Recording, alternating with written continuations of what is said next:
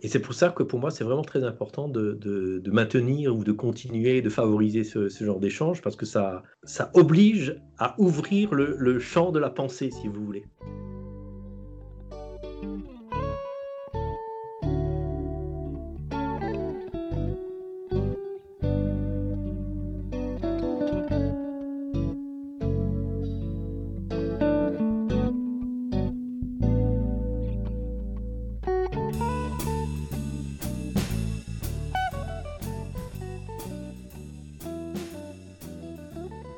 M'appelle Christophe Singer, je suis enseignant, j'enseigne la théologie pratique à la faculté de théologie protestante de Montpellier. Et puis, euh, donc pas uniquement à ce titre, je suis, ministre de l'Église protestante unie de France. Et donc, avant d'être enseignant, j'étais pasteur de paroisse pendant 17 ans dans la Drôme et dans l'Ardèche. Suite à ma thèse de doctorat, on m'a demandé si je voulais venir euh, enseigner à, à l'IPT. Et ce que j'ai accepter parce que c'est quelque chose qui, pour moi, est, important, au fond, dans le métier pastoral d'une manière générale, mais aussi pour l'Église, c'est-à-dire de... Euh, au fond, un pasteur, c'est toujours un étudiant quelque part. Et euh, pour moi, c'était important de, du coup de pouvoir m'y consacrer d'une manière un tout petit peu plus, plus intense avec ces années à l'IPT. Donc ça fait depuis 2014, euh, donc depuis, depuis 7, 7 ans à peu près.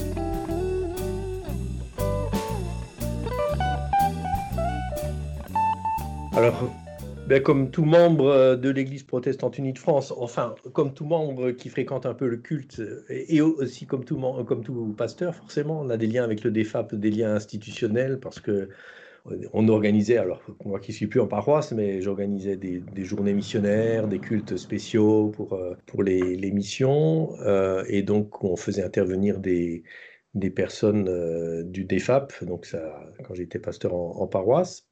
Et puis, euh, j'ai commencé à travailler un tout petit peu plus, de, plus près avec le, DEFAP euh, à partir du moment où, effectivement où j'étais enseignant. Et il y a des liens qui se créent euh, avec d'autres universités protestantes, et en particulier donc en Afrique, à Madagascar. Et, et donc, il y a des échanges de chaires, de professeurs et de, des partenariats. Et comme ces partenariats sont largement facilités par, euh, par le DEFAP, financièrement déjà, et puis au, niveau d'organisation, et, du coup, ça m'a amené aussi à, bah, fréquenter au fond l'institution euh, du boulevard euh, Arago d'une manière un petit peu plus, plus proche hein, que quand on est pasteur de paroisse, où on a, le bulletin paroissial, le bulletin, non, le bulletin du DEFAP, perspective missionnaire, etc. Et on, voit les choses un petit peu comme quelque, au fond, les, la, mission est dans, dans les deux sens. On le voit un petit peu, euh, au fond, comme quelque chose euh, dont on apprend un certain nombre d'informations par la voie, effectivement, du journal de, ou du site Internet, si on s'y intéresse, mais toujours un, peu lointain, puisque finalement, on n'a pas forcément, euh, quand on est en paroisse, des liens tout à fait directs avec le DEFAP. J'allais dire le lien le plus institutionnel, au fond, et c'était quand, quand c'était encore du temps où il y avait ce qu'on appelait la cible missionnaire, qui était distinguée de la cible euh, donc financière hein, de, la paroisse, des, objectifs financiers, disons, euh, paroissiaux, régionaux, et, pour l'Église réformée de France à l'époque. Et donc, euh, on avait au fond des liens, voilà, d'une manière institutionnelle et très indirecte. Et à partir du moment, finalement, euh, étant en contact avec des collègues, euh, alors pour moi c'était à l'Université protestante d'Afrique de l'Ouest, il fallait organiser euh, un séjour là-bas. Et du coup, ça s'est passé directement par, le DEFAP et ça a été grandement facilité parce que je pense que les, personnes responsables veulent, voulaient en tout cas, et veulent toujours, j'imagine, favoriser effectivement les échanges euh, dans les deux sens, effectivement, entre des, établissements d'enseignement de la théologie protestante. Euh, et voilà, c'était, c'est comme ça que les liens avec le DEFAP se sont approfondis. Euh, j'ai eu aussi l'occasion de partir à, Madagascar, toujours dans le même, cadre hein, du partenariat qu'on a avec l'université luthérienne de Fianarantsoa, et là aussi, euh, c'est euh, le DEFAP qui a organisé euh, mon séjour. Et puis, voilà. Alors, on a bien sûr des contacts directs avec des collègues là-bas, mais ça serait très, très difficile financièrement, aussi bien pour l'IPT que pour, que pour les facultés où je suis allé, en tout cas, d'organiser un déplacement et un séjour de, ce type-là.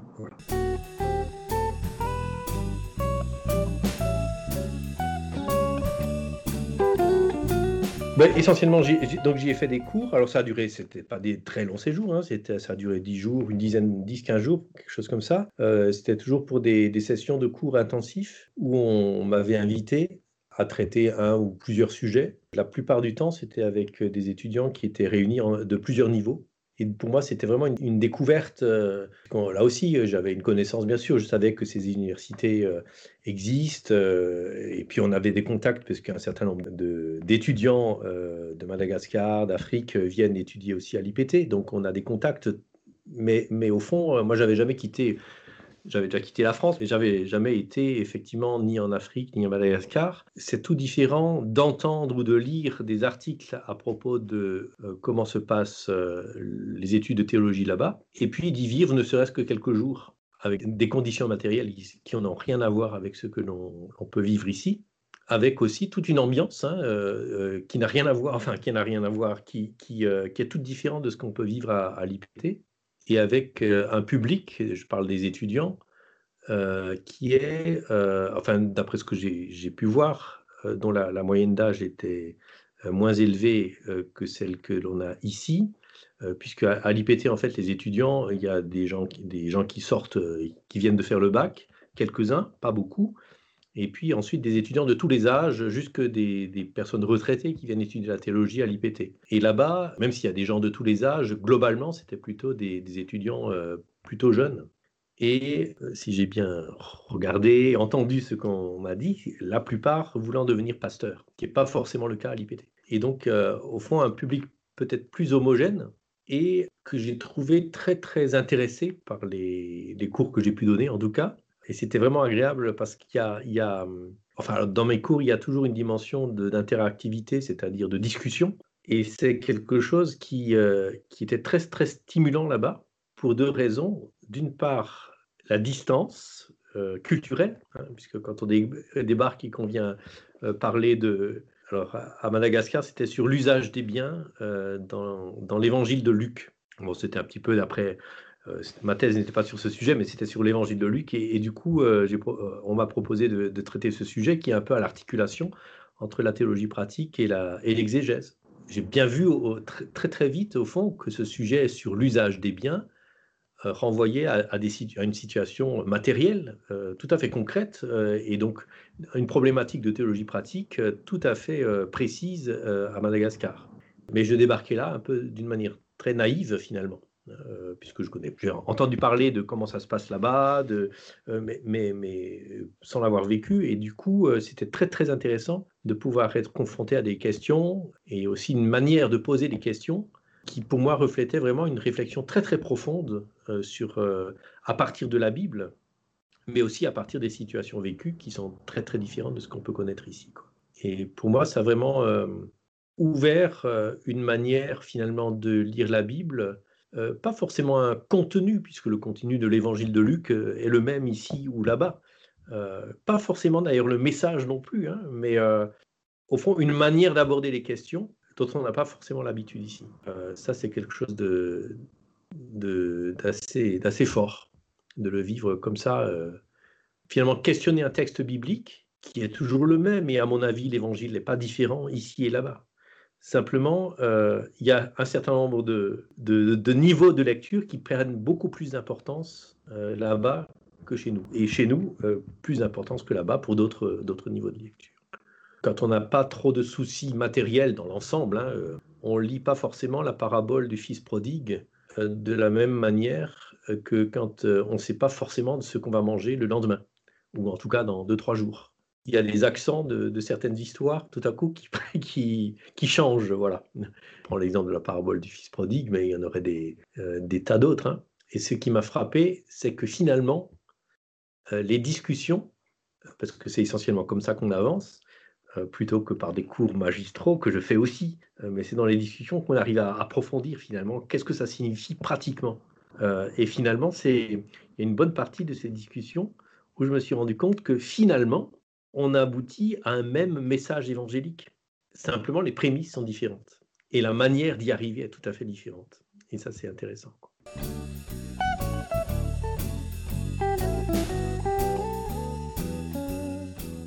Ça a sans doute changé la position à partir de laquelle euh, je pose un certain nombre de questions au, texte biblique, alors pour le, coup, puisque là je, pense, je parle de, ce que j'ai fait à, Madagascar. Je ne pense pas que ça, ait changé finalement euh, c'est ce que j'ai essayé de dire tout à l'heure, le, fond du message évangélique, mais euh, ça a changé au fond le, les questions économiques. Alors, je, prends ce sujet-là, hein, qui était mon, sujet à Madagascar.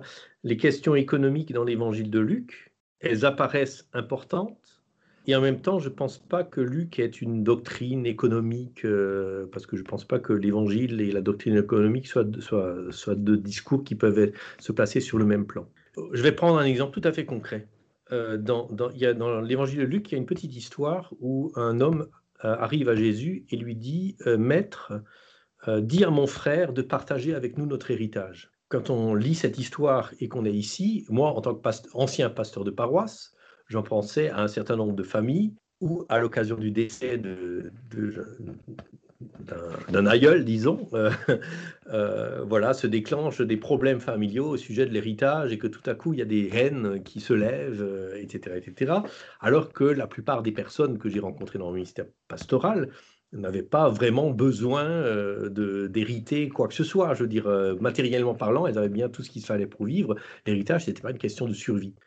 Et, du coup, euh, la réponse de Jésus, c'est euh, je ne vais pas faire le juge entre vous, etc. Et puis il raconte la, parabole de l'homme riche euh, qui entasse du blé dans ses greniers en disant je vais faire des greniers plus grands et ensuite je pourrai me reposer, etc. Et j'aurai assez pour vivre, et, etc. Et puis mais finalement, cet homme, il, meurt et la conclusion, c'est ben, vous voyez, c'est pas la peine d'amasser des trésors sur la terre.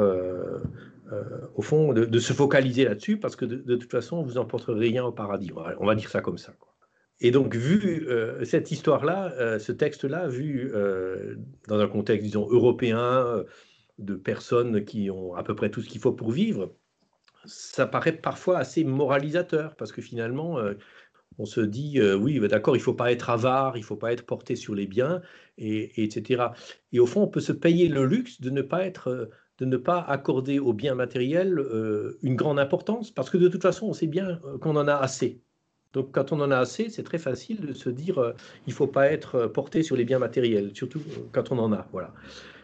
après, quand on est dans une situation où justement on rencontre des personnes dont l'avenir n'est pas assuré, qui n'ont pas le, salaire à la fin du mois, qui ne savent pas forcément comment ils vont nourrir leur famille le mois prochain ou la semaine prochaine, alors là, tout à coup, ce texte prend un tout autre relief. Et du coup, on est obligé d'être un tout petit peu plus prudent avant de dire des choses comme oui, il ne faut pas se porter sur les biens matériels. Il ne faut pas être euh, euh, obsédé par les biens matériels. Oui, c'est très facile à dire quand j'en ai. Mais quand j'en ai pas ou quand j'en ai, quand j'en ai pas assez, qu'est-ce que je fais? Je ne crois pas que le texte soit dévalorisé pour autant. Simplement, la manière dont on y entre et du coup la réponse qu'il va peut-être donner à la situation va, se, va même si elle est euh, si elle, elle, est libellée dans les mêmes termes, elle aura une toute autre portée. Euh, voilà, c'était juste un exemple pour, pour, dire au fond, euh, le, je crois que le texte est aussi valable à Madagascar ou, en Afrique qu'en Europe.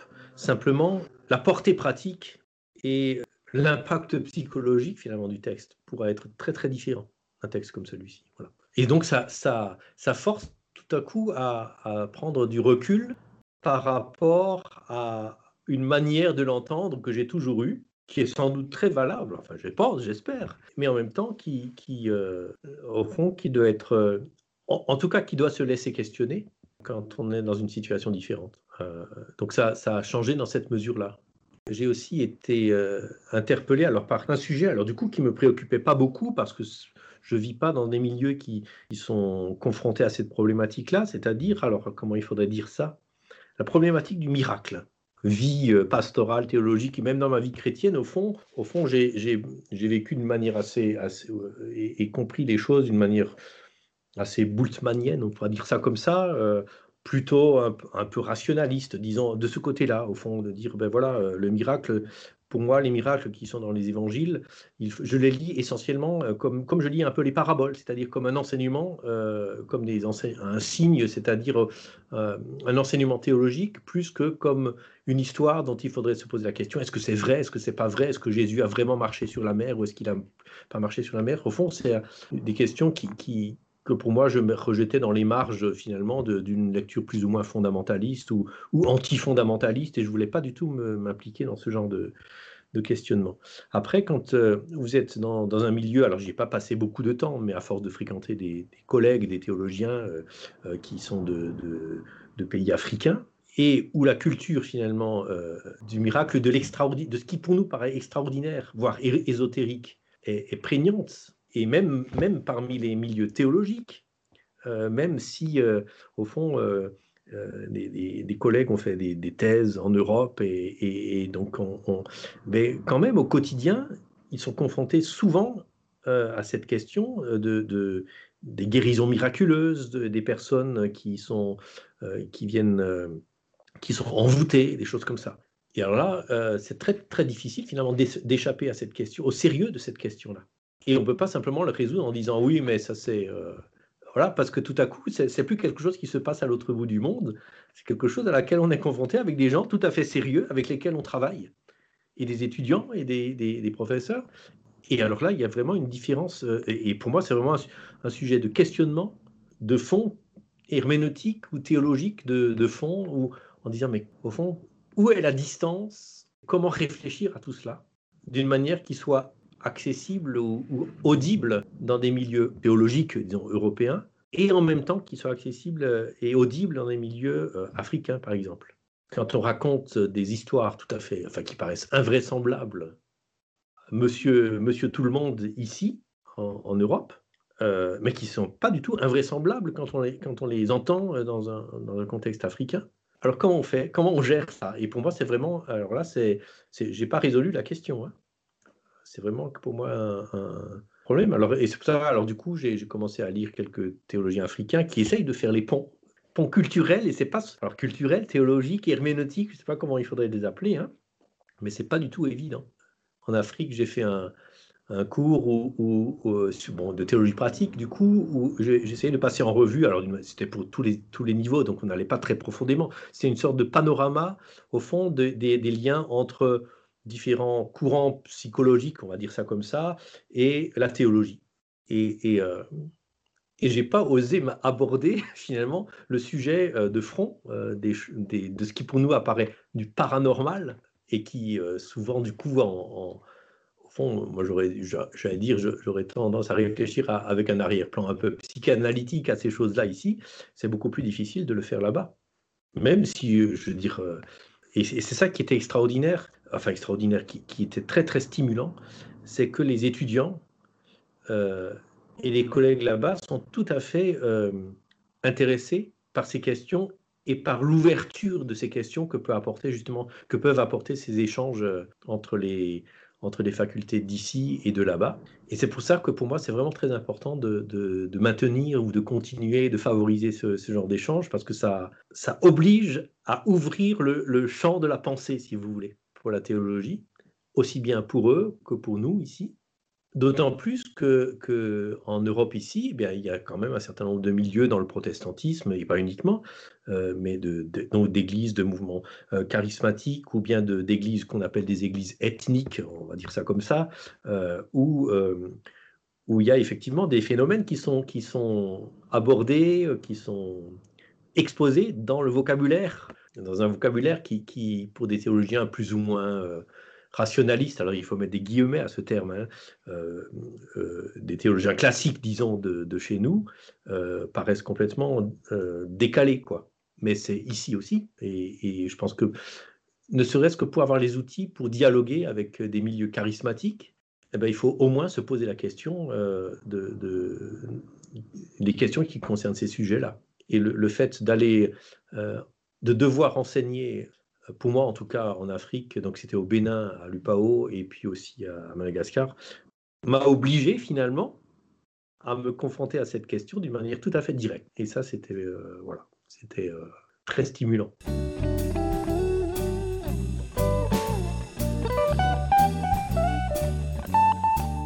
quelque chose qui, m'a beaucoup ému, c'est la dimension d'accueil, où euh, des personnes, des collègues, des étudiants ont passé énormément de temps avec moi, qui débarquaient hein, dans, ces lieux où moi je, où je ne connaissais rien. Et, euh, c'était pour moi quelque chose d'assez de, d'assez fort de voir à quel point finalement la personne qui est accueillie est une personne, alors comment il faudrait dire ça? Importante. le, ça pourrait faire croire que, que l'on aime être important, ce qui est sans doute vrai, mais, mais euh, au fond, à, quel point finalement l'autre, celui qui vient d'ailleurs et qu'on a invité, l'invité est finalement euh, quelqu'un dont on doit prendre soin. Ça se fait aussi chez nous, bien sûr, mais peut-être d'une manière peut-être un peu plus peut-être plus distante. Alors, euh, il ne s'agit pas de juger les cultures non plus, hein, parce qu'il ne faudrait pas non plus faire un complexe euh, dans ce domaine-là. Euh, mais je crois que c'est, il y a là une dimension finalement de, la rencontre qui est grandement facilitée quand on est effectivement dans des cultures où l'étranger est d'abord celui qui est important, voyez. Et, et, du coup, et non pas voilà, celui qui, qui est là euh, comme, euh, comme un cheveu sur la soupe, on peut dire ça comme ça. Hein, voilà. c'est, c'est, ça, c'est, c'est quelque chose qui m'a beaucoup frappé et beaucoup ému aussi. La manière dont on a pu, dans les collègues ici et là, ont pu prendre du temps pour manger avec moi, pour faire des sorties avec moi, alors qu'ils ont des familles, et, etc. aussi, hein, je dire. Et voilà, donc ça, ça c'était très, très, très émouvant. Voilà.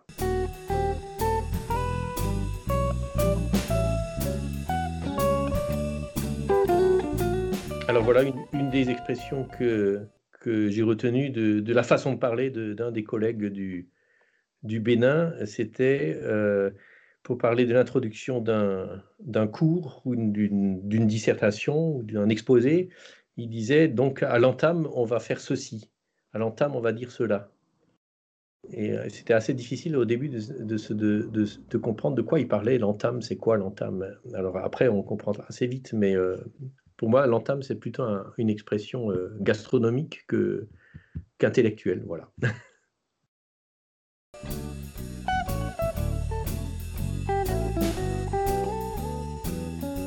Peut-être que, alors c'est un mot un peu circonstancié euh, parce que avec ces temps de, pandémie, de Covid, euh, c'est quelque chose qui, au fond, les relations internationales, je veux en chair et en os, euh, on, utilise beaucoup Zoom et, l'électronique, mais euh, je pense que aujourd'hui, au fond, il y a beaucoup de personnes qui se posent des questions, effectivement, sur les ralentissements des échanges et des, voyages intercontinentaux, et ce qui est d'une certaine manière peut-être une bonne chose pour l'écologie. Et d'un autre côté, euh, je crois que ça serait dommage que ce genre d'échange ralentisse, parce qu'on a, on a tous, euh, je pense, à y gagner, au fond, de, de se confronter. Et mais le, mot est trop dur, au fond. C'est pas de se confronter, c'est de goûter, voilà, de goûter réciproquement le dépaysement. Euh, non seulement le, le, dépaysement tout à fait physique, hein, avec naturellement des températures qui sont et, un climat qui est tout à fait différent. Et quand, quand c'est en hiver, quand tout à coup on, a, on, a, on atterrit à, à Cotonou, quand c'est en hiver ici et qu'on atterrit à, Cotonou, euh, euh, et, et, qui fait 30 degrés et qui fait avec un, grand taux d'humidité. Alors là, pour moi, c'était, le, choc, euh, le choc culturel, c'était ça en descendant de l'avion, c'était ça.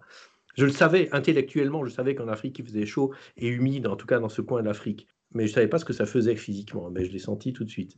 Mais, et, ça, mais ça participe pour moi de, ce dépaysement, et qui n'est pas seulement un dépaysement touristique, mais qui est aussi un dépaysement euh, vraiment culturel dans le sens où ça m'oblige pendant un certain temps à pas forcément changer de logiciel théologique, si je peux m'exprimer comme ça, mais à introduire dans le logiciel théologique que j'ai euh, ma, lecture de la Bible, euh, de penser la foi, etc., ça oblige quelque part à y introduire d'autres données qui ne peuvent que l'enrichir. Quoi. Et je pense que euh, de la même manière, euh, dans, dans l'autre sens. Quoi. Mais pour ça, je pense que vraiment, il faut y aller et être, j'allais dire, baigné dedans. du matin au soir et du soir au matin. C'est quelque chose qui est sans doute beaucoup plus difficile à faire à travers des écrans. sans compter le fait que, en tout cas, les deux, les deux lieux où j'étais, techniquement, ce serait très difficile de le faire. enfin, il y a quelques années, en tout cas, c'était très difficile de le faire, euh, de faire des rencontres euh, électroniques, hein, puisque tout simplement Internet marche pas, pas bien là-bas. Marchait pas bien là-bas. Ça, je ne sais pas si c'est toujours le cas. Mais même si ça marchait bien, euh, je pense que le, déplacement géographique et, donc physique est, pour moi quelque chose d'indispensable à ces rencontres culturelles et ces rencontres théologiques aussi.